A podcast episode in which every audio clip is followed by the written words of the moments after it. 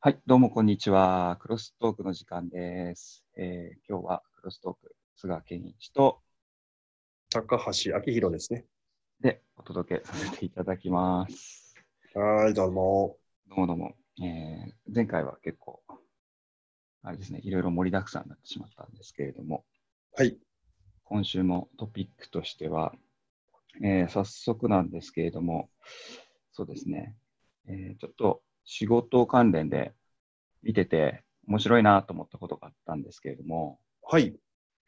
えっと、仕事で九州新幹線に乗ってたんですけれども、うん、あの九州新幹線の中ですごいあのおばちゃん方旅行のおばちゃん方が4人で朝一からこう7時ぐらいにですね新幹線でわちゃわちゃやってたんですね楽しみ、はい、楽しそうみたいな感じので新幹線指定席座ってたらあのまあちょっと何かな、えー、年配の方っていうか、えー、560代のまあでもスーツ着てたんで、まあ、ちょっと出張するような、ね、部長さん以上のクラスの方かなと、うん、あと他の席にあ、まあ、ちょっとあの30代ぐらいのかな、うん、の人が乗ってたんですけれども、まあ、結構うるさいわけですよ。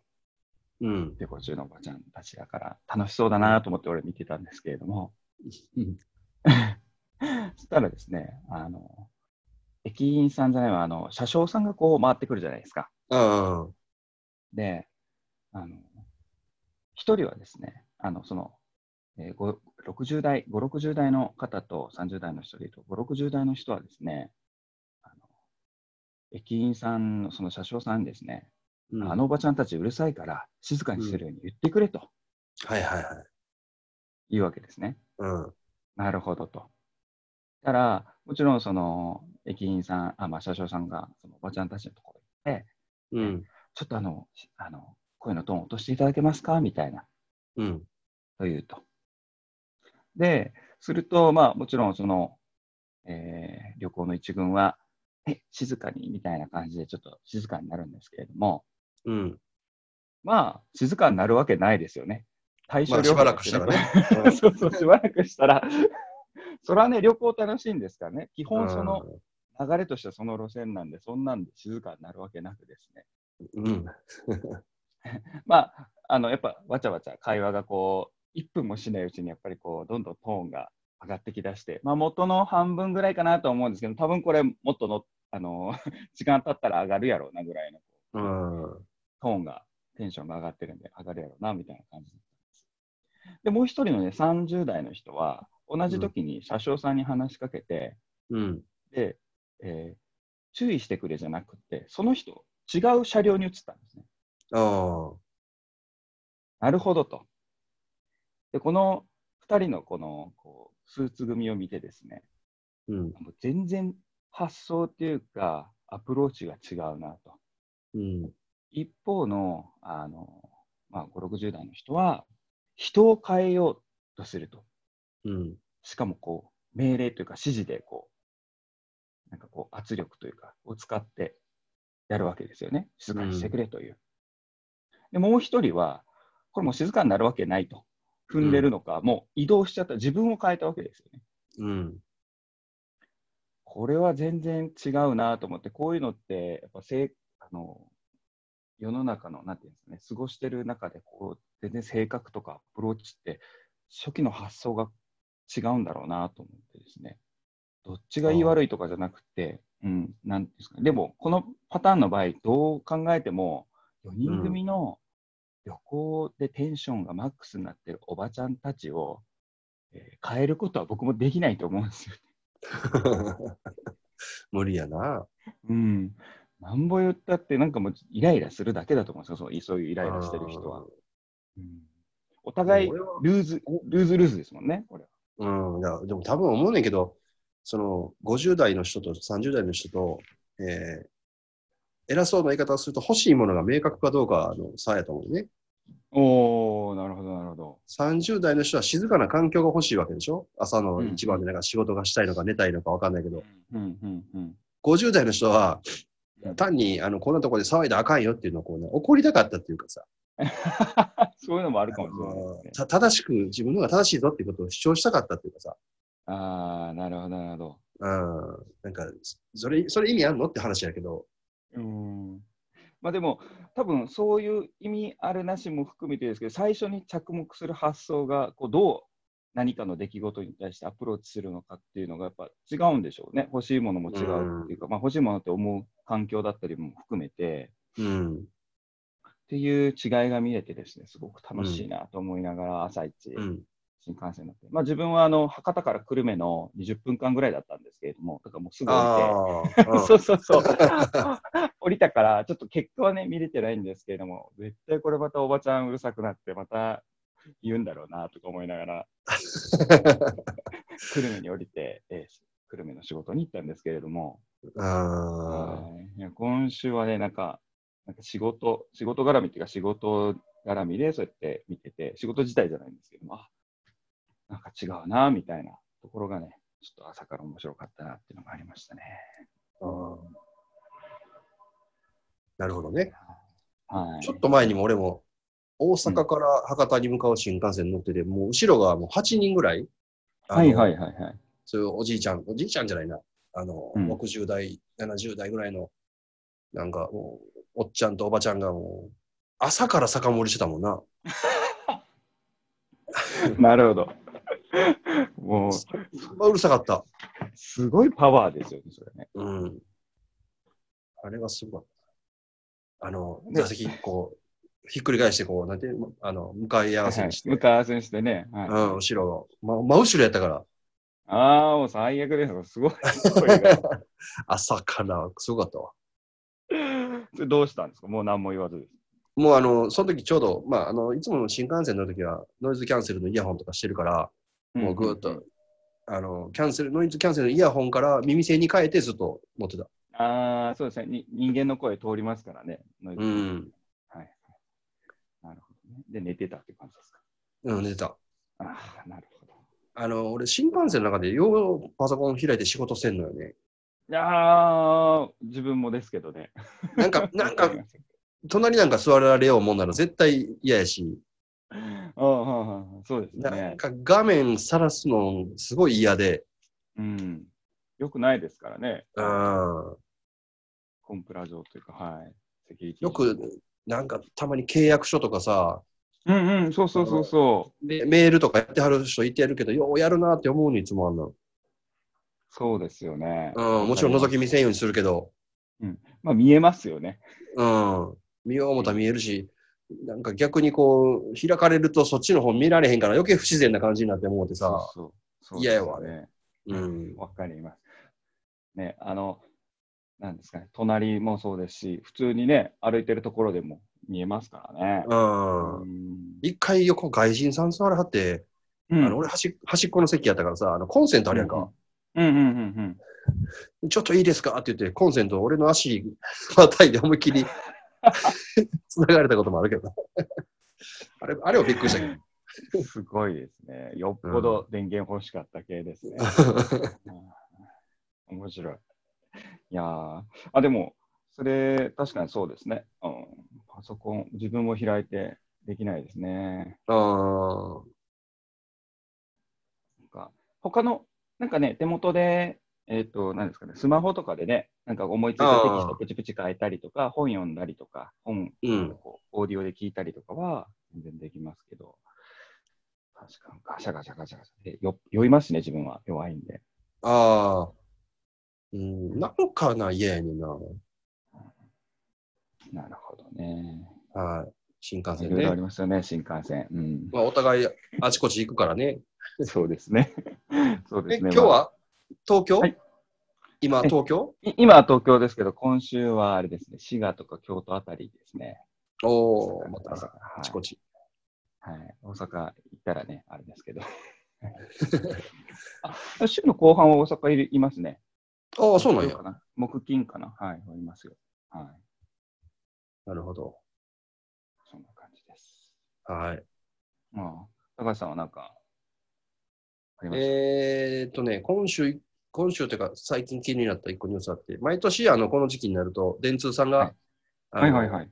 今年の広告費用がどうのこうのというのが出てきて、あの、雑誌に何も使ってます、テレビに何も使ってます、みたいな。うんはい発表されるんですよ。ね。で、ついにですね、まあ、おテレテレビの広告費をネットが抜いたと。おーなんか、意外な気しません マジっすか。え、でもはい、単うん。すごいっすよね。単単価としては、だってテレビの方が高いんですよね。一枠。はい何百万それは高いでしょうね。うんねですもんね。でもなんかへ、ーこんだけネットネットって言ってて、やっと今年超えたんですよ、2018年に。うんああ、そっかそっか、そういうことですね。いやもっと前に超えてたんちゃうのって思うんですけど、うーん。なんか意外と、えー、と例えば何雑誌とか、あのーラジオとか、うんうんえー、今年一番落ちたの何やったかなえっ、と、ラジオやったかな一番落ちたのは。あ、じうゃあん。雑誌かう。んうんうん。雑雑誌誌。が一番落ちてんのかな紙が落ちて、うん。あで、ー次が新聞か。ああの昨年対比でいくと、雑誌が91%。え、そん、あ、えっと、91%になった、それとも91%も落ちた。いや、えっ、と、91%になったってことね。前年比あーだからあー10%。ぐらいですね、9%落ちた。うん。で、新聞が92.9。うん。で、ラジオなんて99.1やからね、ほとんど落ちてない、ね。ああ、逆に。うー。うんで、なんでやろう、えーそのネットってどれぐらい伸びてるかっていうと、116.5なのね。うん、うん、うん、うん。で、マスコミ4媒体って言われる雑誌、テレビ、あ雑誌、新聞、テレビ、ラジオ、4つ。うんこれ全体だと96.7やから3%ぐらいしか下がってないの。うーん。で、もう一個面白いなと思うのは、意外とアナログがむちゃくちゃ強くて、うん、例えば交通広告とか、うん、うん、うん。ポップとかって去年より伸びてるのよね。101. 点何パーやけど、1%だけだけど伸びてんのよ。へえ。あと、あの、展示とか映像とかって、あの、その数学もやってるサイネージとかやと思うのはいよ、はいあれも、はいはい。それも105.8やから伸びてんのよね。はいはいはいはいはい。だから、そういう、いわゆるアナログメディア、あの、電通さんのくくりではプロモーションメディア広告費っていう形のくくりになってるんだけど、それは昨年対比で99.1やから、ほぼ1%しか下がってなくて、うん、うん、うん、うん。で、そこも、えー印刷メディアが一番下がってて、電話帳が一番下がってるの。 ええなるほど、ね。うんうん印刷とか、もうまあ言うたら、これもアナログ言ったらアナログなんやけど、えーなんて人の目に直接触れる広告は結構伸びてるってことよね。うんうんうんうん、交通広告とか、その、ね、ポップなんてまさにそれやし。そうですね。うん。うん、ああ、じゃああれか、メディアというか媒体を通してっていうのは、もうインターネットになり、うん。まあ、で、まあ普通にリアルっていうか、まあ展示その場所っていうものに関しては、まあ根強いってことですね。うん。だからそういう意味でいくと、うんあの、実はアナログも、うんえー特にポップとか交通広告で考えると分かりやすいんだけど、ある程度通る人ってもう、決まってるというか、うんうん分かってるというか、この広告出す側も。ああ、なるほどね。だ、だあの、30代の男性が、そうそうそうそうこ。の時間帯にとかっていう感じうんのことですね。はんはんはんそういう時間帯別セグメントとかもできてるので、要うはんうんネットに似てるっちゃ似てる、誰に出すっていうターゲットが明確になってて、うんああ、なるほど、なるほど。それが雑誌、新聞とか、その、うん電話帳とかっていうともう、なんだえー曖昧、漠然としすぎてるから、そうですね、確うかん。だからこう出さないし、まあそもそも電話帳なんていうのも死んだメディアみたいになってるからさ、に。うん、ま確かに、でも電話帳ないですからね。うん、ないでしょ ないですね。家に電話ないしね、うちも。うん、 確かに。増えてきましたね。うん。うん。で、なんかそういう中途半端なセグメントしかできないものっていうのがなんかちょっと消えていってる。うんかなと。で、確かに。うん。べ別の側面で見ると、消えていってるとはいえ、うん。 10%ぐらいしか減らへんのね。うん、うん、うん、うん、うん。そうですね。うん。一番縮小減っしてるやるつ規で模もで、しょ。そうそう。まあ、それでも言うても、何だっけ、えー、7%ずつひ、えー、7年かなんか8年か減ると、もちろんその、えー半分になっちゃうやけど、うんうんうんなんか、イメージとしてはさ、毎年20%ぐらいずつなくなっていって、なんか消えてしまうようなものもありそうやのに、うん。うん。意外と消えないというか、いまだにだって折り込み広告とかでも、えー、390億円とか使われてるみたいしね。ほじゃあ390億じゃない、3900億や。う。完全峡谷。ほうん。これ、新聞とか、えー新聞が4780億、えー雑誌が1840億で、えーラジオが1270億やから、う。うーん。 DM ってむちゃくちゃ多いんですよね。あいや折り込みか、3900億。うんうんうんうん新聞の折り込みってことですよね、折り込み。うん。ポスティングもそこに入るんですかね。ポスティングは入るない。ポスティングは入れなくちゃうかな。うーん。すごいなと思って。えーそれ、あの、広告市場全体自体はパイが逆に膨らんでるってことですかその、あ、四国市場全体膨らんでる。去年に比べたら2%ほど全体で伸びてる。あはあはあはあじゃあ、その、なんですかね、減った分の媒体と、その増えてる分っていうのが、大体ネットに、のゾーンゾーンのところのあれなんですね、もうほぼネットやね。ネットだけ116.5で10%以上伸びてるから。まあ、とはいえうん10 16%やけど。うん。うーん、すごいですね。まあでも、やっと抜いたんだと。 抜くんだ。やっとやで。あーうんまあ、でもこれから、まあ、どの集計されるかにもよりますけど、こネットの広告の種類も増えてますもんね、昔と違って。今、ほら、もう動画の広告も増えてきてるぐらいなんで、もうジャンル。ああ、確かにね。うん。うんあのー PPC とか、ね、バナー広告だけじゃないじゃないですか。うん。しかも簡単に、あの、広告設定できるようになってるから、今。うんうんうんうん。あの、Google なんて、その、いわゆるレスポンシブ広告なんて、サイトから勝手に画像拾ってきてくれるからね。URL 入れると。あ、自分のですかうん。あなんか広告するサイトからってことですかそうそう、URL 入れるやん。あの着地、はいはいはい着地のランディングページの URL 入れるやん。そこのページはを、いはい例えばトップページとかにしておくと、そのサイトの下まで全部見て、いろんな画像拾ってきてくれんねやんか。へえで、その中どれ選びますか言うて。えー、今進んでますね。 うん。ちょっと前やったこっらちでそういう画像をね、こっちでアップロードとかしなあかんかったそうのそをうそ勝う手にそう。拾ってくるという。ほで、その中に動画も選べるから、う。うーん。え、マジですかマジで。 あっという間にその広告設定もできちゃうの、今。ちょっとごごめんなさいね。。うん。あーなるほどね。だからもう、広告も、広告モデルって好きじゃない、広告の仕事していながら言うのもあれだけど、広告モデルって好きじゃないけど、 あの、自分が YouTube とか見てて広告出てきたらもう、し殺したろかぐらいの勢いで消すけど、なんかこの、うん。この変わり方、このゆっくりした変わり方っていうのが日本的なのかなっていうのと、えうーんっうんうんと、意外とアナログでも、えーピンポイントのアナログうんうんうんさっき言った交通広告とか、ポップとか、うんサイネージとかみたいなところは、うんまだこうやりようがあるのかなっていう。うんなるほどね。うんなんか、それで言うと、今、ネットの広告って伸びる理由が、やっぱりほら、費用対効果、ROI が見れるじゃないですか。フィードバックがあ得られるし、で、テストも簡単にできるじゃないですか。AB テストとか。ーうん。でリアルの媒体で言うと、サイネージが多分将来そういうふうにはなりますもんね。ああ、できるでしょうね。はい、アイボールセンサー、あの要は監視カメラみたいな、要はカメラが、ね、そのパネルについちゃえば、う何ん。人通ってるとか、で、その人がこっち見たときっていう瞬間っていうのはやっぱ、ね、わかるんで、カウントしたり、で、その時何が、何時に、どういう人たちが見たから、どういうもの流れてましたよ、みたいなとかって、うん。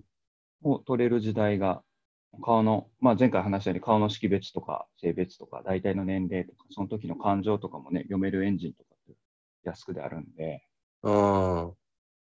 うん、それがもうハードウェアで突き出したら、まあ今、まだパネ、外に出せるパネル自体が高いからあれですけれども、サイネージもそういうリアル、リアルの広告出しながら、時間帯でもちろん変えれるし、うん。で、反応良い悪いも AB テストもね、流せばできるわけで。うん。うん、だからサイネージも、もっと言うとあれちゃうのだって、個人が持ってるスマホと Bluetooth で通信できれば、うん、例えばその時間が長いっていうことは、滞在、店に滞在したんやろうし、みたいなぐらいはすぐできんじゃないうん。あ、えっとね、Bluetooth じゃなくて、滞在時間が長いとかどうかっていうのはもう Wi-Fi で、まあ、時代的にはわかるので、ああ、はそれはあの Wi-Fi の SSID を探す電波のあれでわかる。いはいはいはい。それでう、んね、もうだって今すぐでも、なんていうの、店にこんだけ入りましたよっていうのわかるもんね。あ、わかります。あの、まあ、大体のエリアですけれども、まあ、前をこれぐらい通ってて、で、滞在時間がこれぐらいの人がいて、とっていうのがわかるんで。うん。で、ポスデータと合わせて、で、考えると、あの、なんですかね、ネットでいうファネルみたいなやつですかあの、うんうんうん。すぐ買えるお客さんというか、サイトに訪れた客で、中の滞在時間平均が何ぼ、で、購入者が何人みたいな、っていうのはわかります、全部わかるよね。ううんそういうのは、だからリアルでもできるようになるっていうのは、まあ、サイネージとかあるでしょうね。ん。うん。んだかそら、の時には、あれはい、どうぞどうぞ。もう一個、あの、別の話のようで話、えー同じ話なんだけど、ジオフィルターを使った広告っていうのは結構、はいはいはいはい。最近出てきてあてのさ。はいはい。あの、マップ上にフェンス張ってとかですよね。そうそうその地域に入っったらとか。はいはい。うん。でもそれってさ、あの、この広告の費用の媒体別広告費っていうのを見ると、そもそも交通広告ってさっきも言ったように101%なのね、前年対比うが。ん。うんうん。だから、そんな AI 広告のせいでも交通広告でええやんっていう。ああ、そそこ、そこがリンクするかもしれないですね。システム上ね、今度は配信できる。うん、でも、まあ、もちろんね、電車の中で今スマホ見る人がいて、あの、電車内の広告は見られづらくなってるっていうのはあるけど、でも、東京なんかやったらもう動画になってるやんか、ほとんど広告がう。ん、そう、サイネージですもんね、社内。うんうんだから、それ考えると、なんちゅうの、わざわざスマホにそれをせんでも、うんうんあの駅にポスター貼るとかでもええんちゃうかなと思ったりするけどね、そういうところはう。んあちなみにこの聞いてる方に向けてジオフィルターって何ジオフェンスって何っていうのが あるんじゃないかと思うんですけれども、どういうことが今、で説明して、理理系が説明してるなるほど。えーっとですね、ざっくり言うと、これでも種類があるのかなまあ私の知ってるやつだと、えースマホの GPS うん。で位置情報が取れますと。うん。で、なので、えー誰々さんが何々駅の近くにいると、えーどれどれっていう広告が出るよみたいなのが設定できるっていうのが、字を使ったコマーシャルというかマーケティングっていうので聞いてるんですけれども、そうですね。はい、例えば新橋駅に、えー50代の、あ30代から50代のサラリーマンが、えー来たら、その時スマホで LINE を見てたら、LINE 広告のところに、えーえー新橋カラオケ広場の広告が8時頃だ、夕がえー夜8時頃だと出るみたいな感じですね。うん。うん。そってういうでやすつですね。うんうん。今逆にここうこういった設定までできるっていうことを知らないあの経営者の方も多くてですね広告やってる人でもアナログやってると全然知らないみたいで、ああ、うん確かに。今でも広告、いやまあ広告嫌やからやけど、広告、まあネット広告をずっとやってきたけど、あの、連動して教えてあげなあからね、ブログやの、SNS やの、まあ、自社あーの、自社メディアやのっていうのをどう連動させて、どう使い分けてっていうことを、うんちょっと教えてあげるとなかなかうん難しいし、その、なんていうかな、大きい会社と部署分かれるし、小さい会社だと誰も同じみたいな、そうですねうん、誰に教えてあげたら、担当者つけた方がいいんやけどね。そうですね一気通貫できる人がいないいた方が強いでしょうねうん。あのアメリそうカアメリカの方でしたっけ製品開発であのプロダクトオーナーっていう発想があったんですけどデザイナはーいはいはだいろうが、あの、うん、あの、実際にエンジニアだろうが、デザイナーだろうが、その、マーケティング部門だろうが関係なくて一気通貫して、この製品のプロデュースっていうのを見るっていう判断する人っていうのが、うんホンダとかもつけてるんでしたけど、松田がつけてるのなんかそういう感じで車の分野とかもついてるように、そういう人でしょうね。プロダクトオーナーみたいな。のがいるそういうと発、想はね。うんう。ん、マーケティングの横断が。あますますだから、あの、スペシャリストっていうよりも、ゼネラリストの必要性っていうのは高くなるかもしれないですね、逆にね。そうやね。うん。と思いますね。うん、二極、二分化さ、まあ、スペシャリストはスペシャリストで必要なんでしょうけど、うんうんうゼんネラリストはゼネラリストで非常に。で、どっち育てるのが難しいって、やっぱゼネラリストの方が難しいですからね。そうやな。うん。ずっと通用するゼネラリストはやっぱね、いろいろ勉強してますから難しいですよね。いや、ずっと通用するゼネえゼネラリストになりたいね。うん、 そうですね。 そうですね。まあ、なのでね、こう、理系文系とかっていう言い方もあれですけど、なんかこうね、いろんな人とこう、あその分野そうなんやって情報交換できて、そういうことができるって知ってて、あとは身につけるとね。うん。ねうん、なるほど。そろそろ30分ぐらいそうですかね、そろそろもうそれぐらいの20分超えてきたかなみたいな時間なんで、なるほいいど。感じで。うんじゃあ今週は。僕のお話とはい。こんなところで。 こういったところで、また来週も、えーいろいろな新しい、今週出たキーワードとしては、ジオ、フェンシングとか、うん。うん広告のね、えー世の中変わってきてますということで、はい。また来週も、ね、いろんなトピックスをお届けしたいと思います。ははいクロ。ストーク、はい、お届けは菅健一と、高橋明宏でした。はい、えーでまた来週、さよならさよ。なら。